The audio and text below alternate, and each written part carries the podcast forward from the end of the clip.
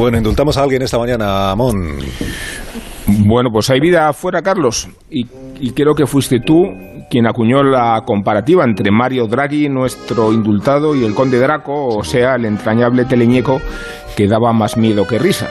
Y es oportuna la comparación, no ya por el aspecto, por la coincidencia en los rasgos, por la sonrisa maliciosa, sino por el apellido. Draghi es el plural de drago en italiano y significa dragones, aunque nunca se le ha visto a Draghi expulsar fuego por la boca. Todo lo contrario, es un tipo contenido, moderado, flemático. Y es el nuevo primer ministro italiano, aunque el puesto sea una silla caliente. Es el sexto primer tricolore en menos de ocho años y se parece a todos sus antecesores en que no ha pasado por las urnas. Tranquilidad. La inestabilidad de la política italiana es la garantía de su estabilidad y la peculiaridad de la política italiana radica en el hiperparlamentarismo, o sea, en la débil fortaleza de la democracia representativa. Los italianos, en efecto, no han elegido primer ministro Draghi, ni han elegido presidente de la República Sergio Mattarella, porque la jefatura del Estado también se proclama en la sede parlamentaria sin el sufragio de los demás compatriotas.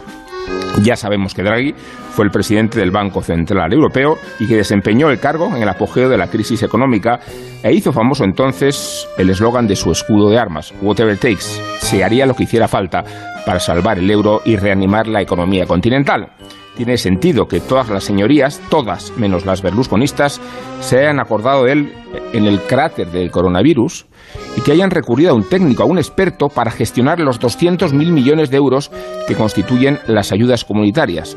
Ya me gustaría que fuera nuestro primer ministro y que en este nuevo orden europeo se pudieran hacer fichajes por mucho que cobren lo mismo que Messi.